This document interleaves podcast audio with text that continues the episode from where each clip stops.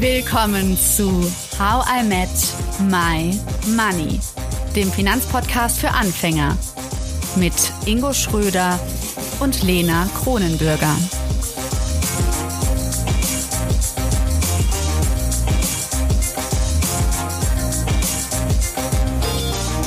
Hallo Ingo. Hallo Lena. Wir sprechen heute über die Verantwortung, die Finfluencer und Finfluencerinnen haben. Und dafür begrüßen wir Thomas Kehl, Co-Gründer und Gesicht von Finanzfluss. Hallo Thomas. Hallo, danke für die Einladung. Grüß dich.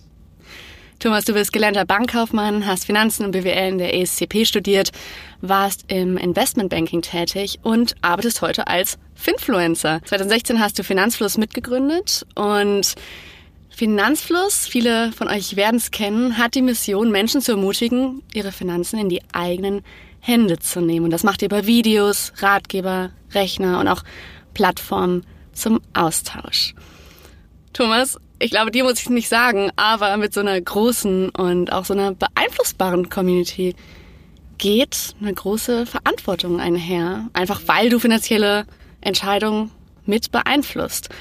Und wenn du jetzt mal so an deine Anfänge bei Finanzfluss denkst und auf deine Entwicklung bis heute zurückblickst, gibt es vielleicht Entscheidungen oder Ratschläge an deine Community, die du heute anders treffen, vielleicht auch anders geben würdest?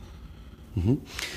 Ja, ist auf jeden Fall ein ziemlich spannendes Thema und ich finde es wichtig, dass, äh, dass einem das bewusst ist. Ja? Ähm, ja, es gibt ja bei allen Finanzpodcasts und so weiter, also Podcasts, Videos, was auch immer, you name it, gibt es ja immer den Hinweis, äh, den Risikodisclaimer. Ja? Alles, was jetzt gesagt ist, ist keine Anlageberatung und so weiter. Das ist auch wichtig. Es kann auch keine Anlageberatung sein, weil Beratung ist immer im One-to-One, -One, also auf eine persönliche ähm, Ebene, aber es kann trotzdem immer eine Anlageempfehlung sein und davon muss man sich ebenfalls distanzieren.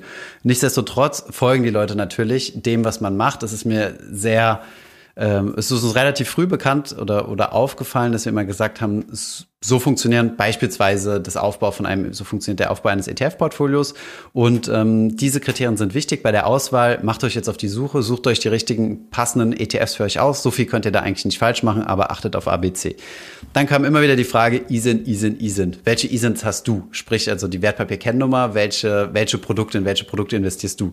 Und das habe ich eine Zeit lang äh, gar nicht öffentlich gemacht und habe gesagt, das spielt eigentlich keine Rolle, weil ähm, ihr könnt euch die Wertpapiere selbst raussuchen. Später habe ich dann doch immer mein Portfolio gezeigt und gesagt, naja, diese Wertpapiere sind das, aber das sind auch jetzt nicht die besten ETFs, was auch immer das sein soll, gibt es eigentlich nicht, aber okay. Und äh, ja, von daher stimmt es schon, dass die Leute einem ziemlich stark folgen.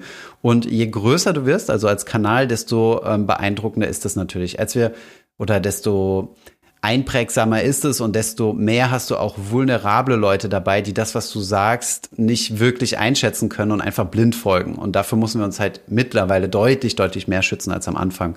Ähm, es gibt jetzt keine Dinge, die wir bereuen gemacht zu haben oder so, aber es gibt gewisse Dinge, die wir heute nicht mehr machen können, die wir in der Vergangenheit, als wir deutlich kleiner gemacht haben. Ähm, kleines Beispiel.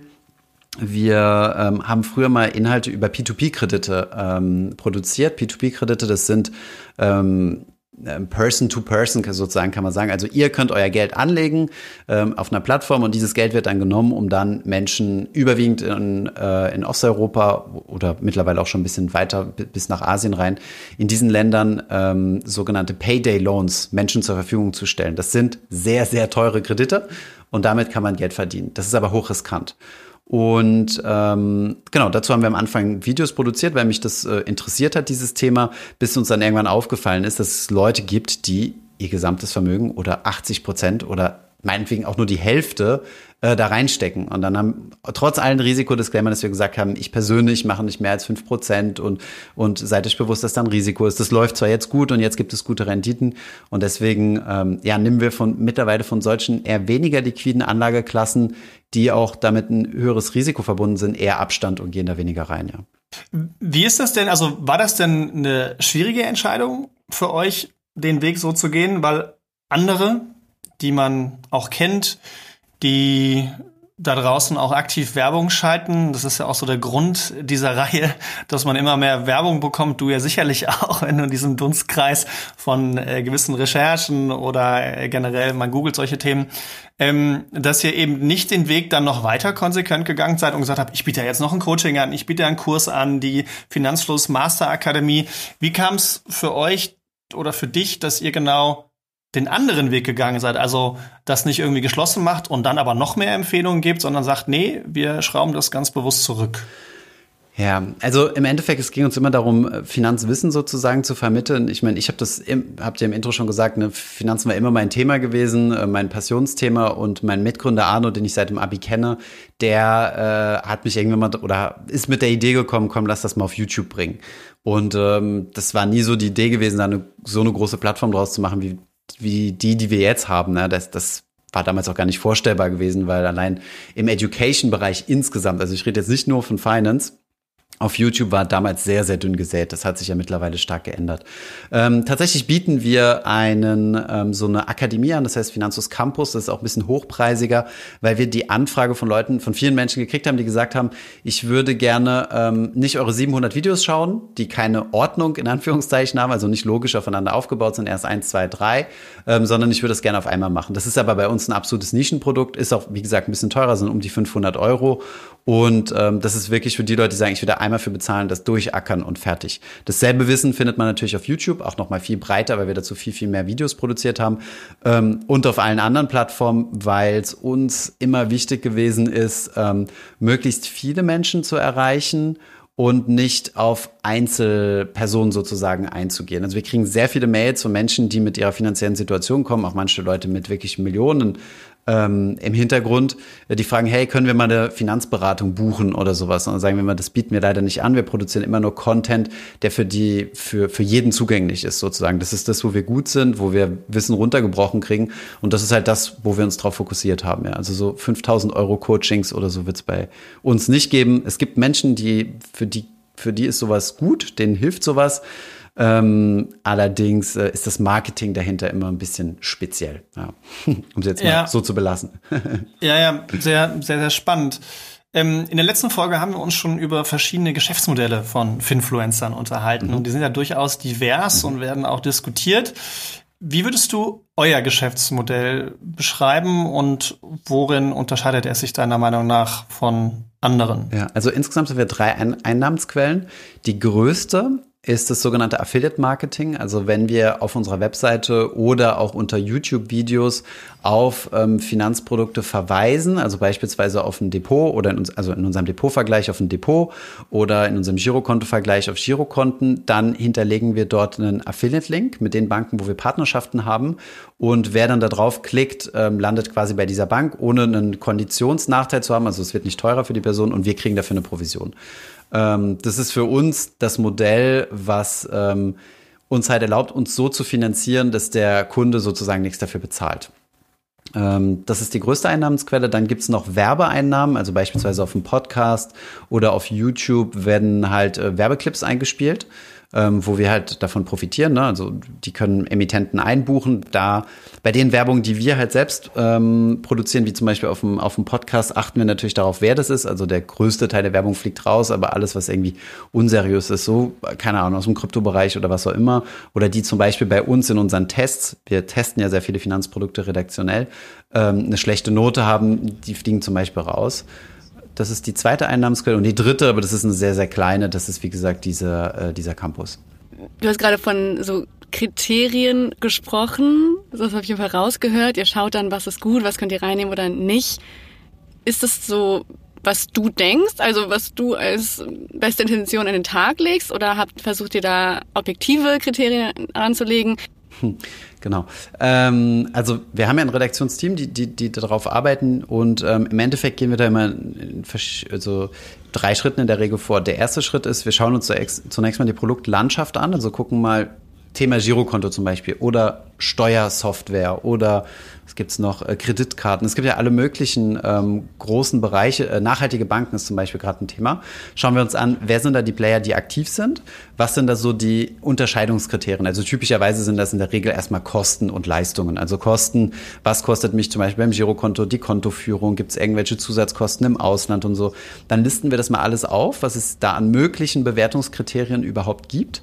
Und äh, was wir dann machen, das ist ein Riesenvorteil, den wir haben, ist, ähm, wir fragen unsere Community. Also wir machen dann meistens eine Umfrage, wo wir je nach Thema, also manche Themen interessieren natürlich mehr Leute als andere, zum Beispiel Depot interessiert super viele, da haben wir über 2000 Menschen, die an der Umfrage teilgenommen haben und die gewichten dann die Kriterien und sagen uns, jo, Kosten ist uns super wichtig ob es, äh, ob es eine kostenlose Kreditkarte dazu gibt, ist mir weniger wichtig, aber eine EC-Karte muss es geben. Das war zum Beispiel so eine Überraschung für uns, weil äh, wir wohnen in Berlin, da kannst du, ähm, wenn dann mit Kreditkarte oder Bar bezahlen, aber EC nicht mehr, aber im Rest Deutschland ist es, glaube ich, anders. Und ähm, genau, dann gewichten wir die Kriterien danach und stellen dann auch ein PDF-Dokument zur Verfügung, wo du nachvollziehen kannst, wie die Gewichtung der Kriterien sind und quasi selbst nachrechnen kannst, wie viele Punkte ähm, ein gewisser Anbieter erzielt. Diese Transparenz machen wir deswegen, ähm, damit wir halt nicht dem Vorwurf, der auch absolut berechtigt wäre, oder zumindest äh, der, der Vermutung, ähm, quasi entgehen, ähm, dass wir nach Provisionshöhe ähm, raten. Also wir nehmen auch Anbieter mit auf, die uns keine Provision bezahlen. Das ist für uns dann natürlich schade. Ähm, wenn die gut abschneiden, dann versuchen wir natürlich noch was rauszuverhandeln, aber es spielt keine Rolle auf die, auf die Bewertungskriterien. Das vielleicht mal so ein bisschen deeper Insight. Das ist jetzt nur ein Beispiel, wo wir halt so darauf achten. Weil ich meine, Interessenskonflikte hast du überall in der Finanzwelt. Das, äh, die, die kriegst du auch nicht ausgeschaltet. Die müssen ja, glaube ich, nur bewusst sein und du musst da, kannst, glaube ich, mit Transparenz kannst du da sehr viel, sehr viel gut machen, ja. Ja, ich glaube, da macht ihr auch einen wunderbaren Job. Also so wie ich das wahrnehme, äh, schon mal Kompliment an der Stelle. Wenn du jetzt nicht Thomas von Finanzfluss wärst, sondern ein Verbraucher, der sich sehr stark mit dem Thema beschäftigt und du würdest äh, so Angebote da draußen sehen, die heißen, äh, hier kommen mein Trading-Kurs, äh, meine Aktienakademie, mein, äh, ich biete ein For-Free-Webinar zum Thema Short-Selling auf fallende Kurse an mit Optionen. Ähm, was würdest du davon halten? Und ganz konkret, denkst du, dass ähm, Finfluencer, die konkrete Finanzprodukte anbieten, eigentlich BaFin reguliert sein müssten? Äh, oh ja, spannende Frage. Ähm, vielleicht mal zur ersten Frage, was ich davon halte. Ähm, ich weiß nicht, ob sich das groß ändern würde. Also ich bin einmal in meinem Leben auf ein Get Rich Quick äh, Scheme reingefallen. Äh, das hat mich drei Jahre gekostet. ich bin gleich nach dem Abi in einen Strukturvertrieb. Äh, weiß nicht, ob ihr das kennt, so wo man quasi ja, welchen? Äh, das möchte ich nicht sagen. Einfach ähm, erstens mal. Äh, ich war bei Tekes früher okay, auch, von okay. daher. Da war ich nicht. aber... Ihr habt die gleiche Geschichte. Okay, spannend, spannend. Genau, also es hieß dann, äh, war so ein Seminar, ne, da hatte ich irgendeinen Freund angeschleppt, der dann später selbst gar nicht dort geblieben ist. Da war dann halt irgendeiner mit einer, mit einer tollen Uhr und einem noch teuren Auto vor der Uhr, äh, vor der Tür und er hat dann gefragt so, yo, wer 3000 Euro verdienen will, dem zeige ich, wer 3000 Euro verdient, wer 10.000 Euro verdienen will, dem zeige ich, wer 10.000 Euro verdient. Klingt ja fast nach DVG. Vielleicht. äh, und daraufhin äh, habe ich die Hand gehoben, habe gesagt, einmal für mich die 10.000 bitte, frisch aus dem Abi rausgekommen, habe dann tatsächlich meinen Studienplatz nicht angetreten, den ich dann schon hatte, äh, war dann eine Zeit lang dort und bis mir dann halt bewusst geworden ist, okay, das mit den 10.000 Euro klappt nicht mehr und cool ist es irgendwie auch nicht, weil ich muss jetzt hier alle Kontakte abgrasen, die ich habe und die Nerven und denen irgendwelche Versicherungen aufquatschen, obwohl ich eigentlich viel mehr Investment machen wollte, aber das konnte keiner dort und äh, bin dann halt in die Uni, habe dann was Seriöses in Anführungszeichen gemacht und so weiter. Ähm, von daher bin ich diesbezüglich geheilt, wenn mir jetzt jemand erzählt mit egal was, also egal ob es jetzt Trading, Short Selling, ähm, Optionsstrategie oder weiß der Geier was, ähm, erzählen will, wie ich da reich werde, das ist, ähm, da bin ich, da bin ich von geheilt. Ähm, ich verstehe aber, dass Leute darauf anspringen, aber auch da muss man halt wirklich mal so hinterfragen. Es gibt ja so diesen Ausdruck Follow the Money. Ähm, was, wie soll das, wie soll das Prinzip entstehen? Und in der Regel wirst du da ewig lange äh, WhatsApp-Konversationen verwickelt, ohne dass man dir konkret sagt, wie da Geld verdient wird. Ähm, wir sind mal bewusst solchen Scammern quasi in die, in die Falle gegangen und haben mal angefangen zu schreiben und da mitzumachen sozusagen. Und da kommen wirklich hanebüchene Sachen raus. So, hey, ich zeig dir, wie du am Tag vier Prozent Rendite machst. Musst uns nur ein paar tausend Euro überweisen. Und da haben wir mal hochgerechnet und haben gesagt, vier vier Prozent Rendite pro Tag, das ist ja genial. Dann gebe ich dir 100 Euro und dann bin ich in, weiß nicht wie viel, wie viel Tagen Millionär. Weil täglich vier Prozent, das ist halt ein unglaublicher Zinseszinseffekt. Und dann hat er, hat er zurückgeschrieben, was, hä, wieso nur 100 Euro, bla bla bla, wer soll denn aus 100 Euro eine Million machen? Habe ich gesagt, naja, 4% am Tag, kommst du relativ schnell hin. Ähm, von daher einfach ein bisschen hinterfragen und, und challengen, ja. Und vielleicht zurück zum Thema, zu deiner, zu deiner BaFin-Frage. Also ich war tatsächlich auch äh, zweimal bei der BaFin gewesen auf solchen Verbraucher-Events und, und habe mich da auch mal intensiv mit denen ausgetauscht. Und es ist halt schwierig, das zu greifen, ne? weil es ist ja, also gerade solche WhatsApp-Gruppen oder sowas, sind erstens mal nicht in Deutschland irgendwie ansässig. Das heißt, du hast Schwierigkeiten, das zu greifen. Und im Endeffekt ähm, gibt es ja viele Plattformen, die dir das anbieten, also wo du quasi so Copy-Trading betreiben kannst. Und das ist nicht wirklich reguliert. Also das ist tatsächlich nicht so einfach, ja. Also die Frage ist, wo willst du da die Regulatorik ansetzen? Weil du kannst ja jetzt nicht jemandem verbieten und sagen, du darfst keinen Instagram-Kanal über dein eigenes Depot machen und sagen, wie du dein Geld anlegst, wenn du nicht nach Paragraph 34c oder was auch immer äh, Anlageberaterprüfung gemacht hast oder so. Ja, ja, verstehe ich. Ich, ich, ich bekomme häufig das mit, äh, ganz konkret, wenn er dann auch äh, Aktienkurse für Frauen, ist ja eine sehr spannende Zielgruppe, äh, angeboten ähm, oder dann halt eben, wir, also wir haben, wir wurden angeschrieben und wurden gesagt, ETFs sind eigentlich langweilig. Ähm, ich war in so einer Akademie als Test mal drin und da haben Benutzer von zwei bis drei Prozent äh, pro Monat gesprochen. Ja, das, also das ist jetzt nicht mal wirklich Scam, aber da werden natürlich Dinge versprochen, wo wir alle wissen, das ist eigentlich eine Red Flag, ja, also das kann gar nicht gehen. Ähm, aber genau das, zumindest aus meiner Wahrnehmung, zu sagen, okay, solange wie du nur Content machst und äh, das du machst, aber so solange wie du, also wenn du anfängst, irgendwelche konkreten Produkte zu empfehlen oder Kurse anzubieten, wo du über Optionen, P2P, ähm, Dividendenaktien konkret empfehlst, alles schon mitbekommen, mhm. ähm, ich glaube, dann gehört es eigentlich reguliert, oder?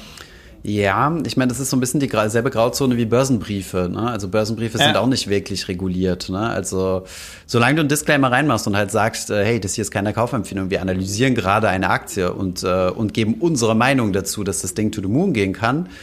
Ja, ich, ich finde es persönlich finde ich es auch irgendwo in Ordnung, weil ähm, naja, du, du darfst, also du darfst dich ja ausdrücken, was deine Meinung zu gewissen Aktien ist. Meine Banken machen ja auch genau das. Ne? Du musst halt immer nur den Risikodisclaimer dazugeben, dass du natürlich mit, mit diesen Anlagen auch Verluste machen kannst.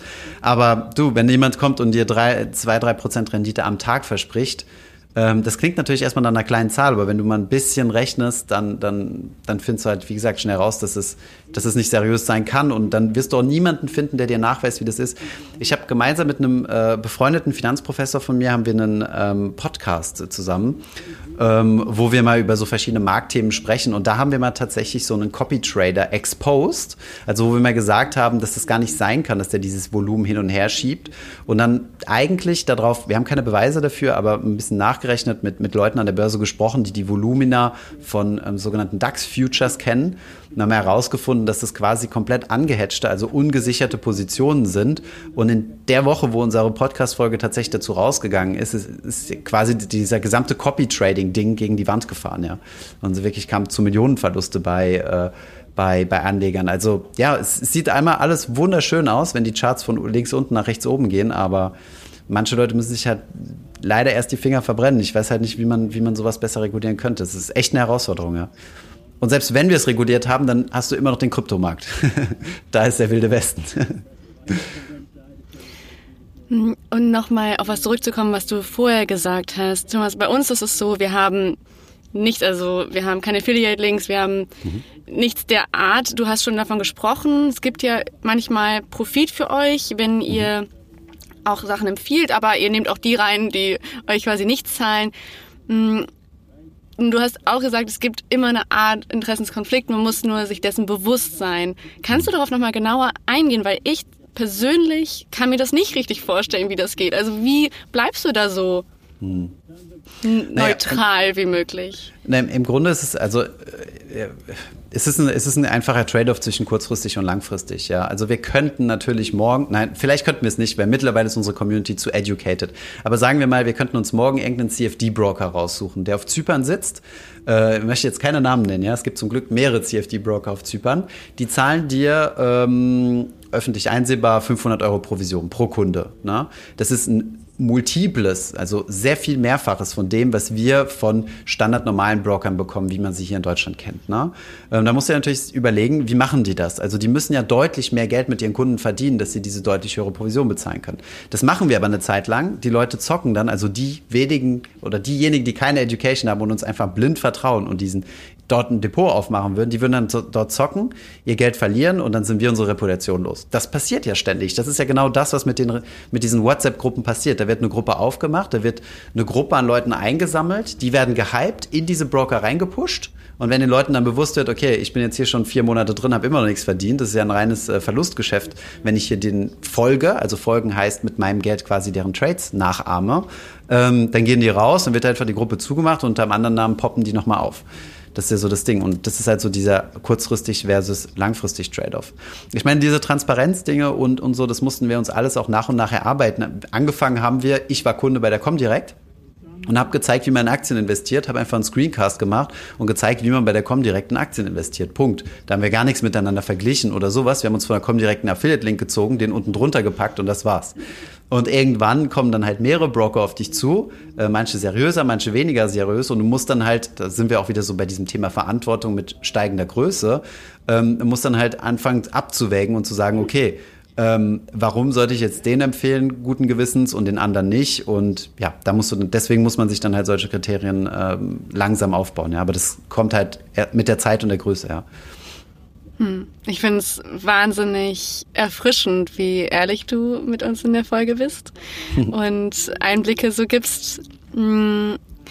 Zum Abschluss, was würdest du sagen, wenn man jetzt darauf guckt, Finfluencer, Finfluencerinnen insgesamt, wie sie wirklich, glaube ich, viel auf den Kopf gestellt haben in Deutschland, weil wie ich mich daran erinnere, wie ich angefangen habe, überhaupt darüber nachzudenken, war es nur so äh, Banken und Berater und alles irgendwie negativ und dann hm, aber es gibt Leute, die haben doch eine gute Intention. Zum Beispiel du, zum Beispiel Ingo und ich. Wir wollen aufklären, möchten Wissen vermitteln. Glaubst du, dass FinfluencerInnen mit dieser noblen Intentionen, wie ich sie gerne nenne, eigentlich so dieses traditionelle Banken- und Beratungssystem auf den Kopf stellen? Ähm, ja, ich denke schon. Also Nobel, ich meine, das ist natürlich auch äh, etwas, äh, jetzt noch einen kleinen Schritt zurückrudern, ist natürlich auch was, womit man Geld verdient, ist ja keine Frage. Ne? Und sehr viele haben auch gerade in Covid, also in 22, 21, sorry, also Post-Covid-Crash war ja, äh, war ja erstmal ein dicker Boom angesagt. 21 war ja ein sehr gutes Börsenjahr. Und da sind ja sehr viele Finfluencer ähm, gestartet, haben auch super Reichweiten generiert und, und angefangen damit Geld zu verdienen. Und als es dann 22 ins Krisenjahr ging, gab es halt viele, die dann Probleme hatten, ne? also finanzielle Probleme. Ähm, das muss man aus, aus dieser Hinsicht sehen. Aber ja, ich glaube schon definitiv, dass das, äh, dass das einen riesen Einfluss auf das Finanzsystem hat. Du siehst jetzt, dass eine ganz neue Generation nachkommt an, siehst du auch aus den Zahlen aus dem Deutschen Aktieninstitut, neuen Aktionären, direkt und indirekt, also direkt über direkte Aktienkäufe, indirekt über ETFs, Fonds und so weiter. Und das sind vor allem die jungen Generationen. Und was ich halt so genial fand, ist, dass ähm, Aktionärsquote schwanken in der Regel ja mit den Marktphasen. Ne? Wenn es gut läuft, dann wollen alle an die Börse. Wenn es dann crasht, dann sind alle wieder weg. Aber in 22, in einem relativ schlechten Jahr an der Börse, ist die Aktionärsquote unter den jungen Leuten weiter gestiegen. Und das finde ich eigentlich ein ziemlich, ziemlich guter Indikator. Und ähm, ja, ich meine, wenn wir mal umfragen bei uns in der Community, niemand oder die allerwenigsten Leute haben da wirklich Kontakt mit, mit Beratern im klassischen Sinn. Also ich glaube, so die, die Zeit der Do-it-yourself-Investoren und Investorinnen ist, äh, ist definitiv angeschlagen, ja. Außer natürlich bei dir, Ingo. Zu dir kommen sie noch als Honorarberater.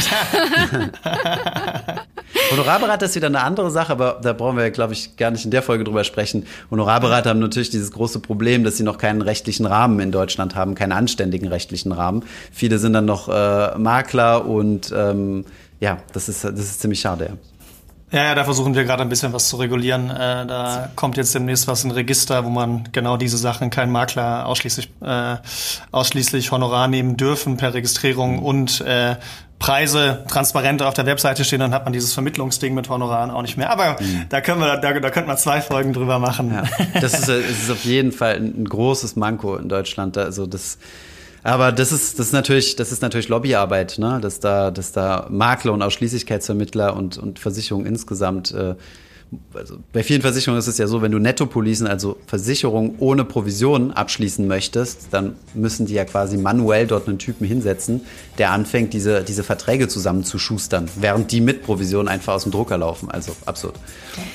Ich sehe schon, Ingo, Thomas, ihr bleibt noch was länger hier in der Sitzung und quatscht noch was weiter euch allen da draußen, die gerade zuhören, Dankeschön fürs Lauschen. Danke Thomas dir für die Einblicke ins Finfluencer-Dasein und Tschüss Ingo, tschüss ihr alle. Dankeschön, Ciao. ciao. Danke, dass du zugehört hast und toll, dass du ein Teil von How I Met My Money bist. Wir hoffen, dir hat diese Folge gefallen. Um keine Folge zu verpassen, klick einfach direkt auf den Abonnieren-Button auf Spotify, Deezer und Apple Podcasts. Für weitere Tipps und Tricks und Informationen, damit du dein Geld und dich besser kennenlernst, folge uns auf Instagram, Twitter, Facebook und LinkedIn. Dort kannst du uns auch immer schreiben, falls du Fragen, Feedback oder Themenwünsche hast. How I Met My Money wird gesponsert von der MyWeg Finanzakademie. Spannende Online-Kurse für deine finanzielle Zukunft zu ETFs, Immobilien und Altersvorsorge. Natürlich gibt's für dich Rabatt. Schau dafür einfach in die Show Notes. Bis zum nächsten Money Monday. Wir freuen uns schon.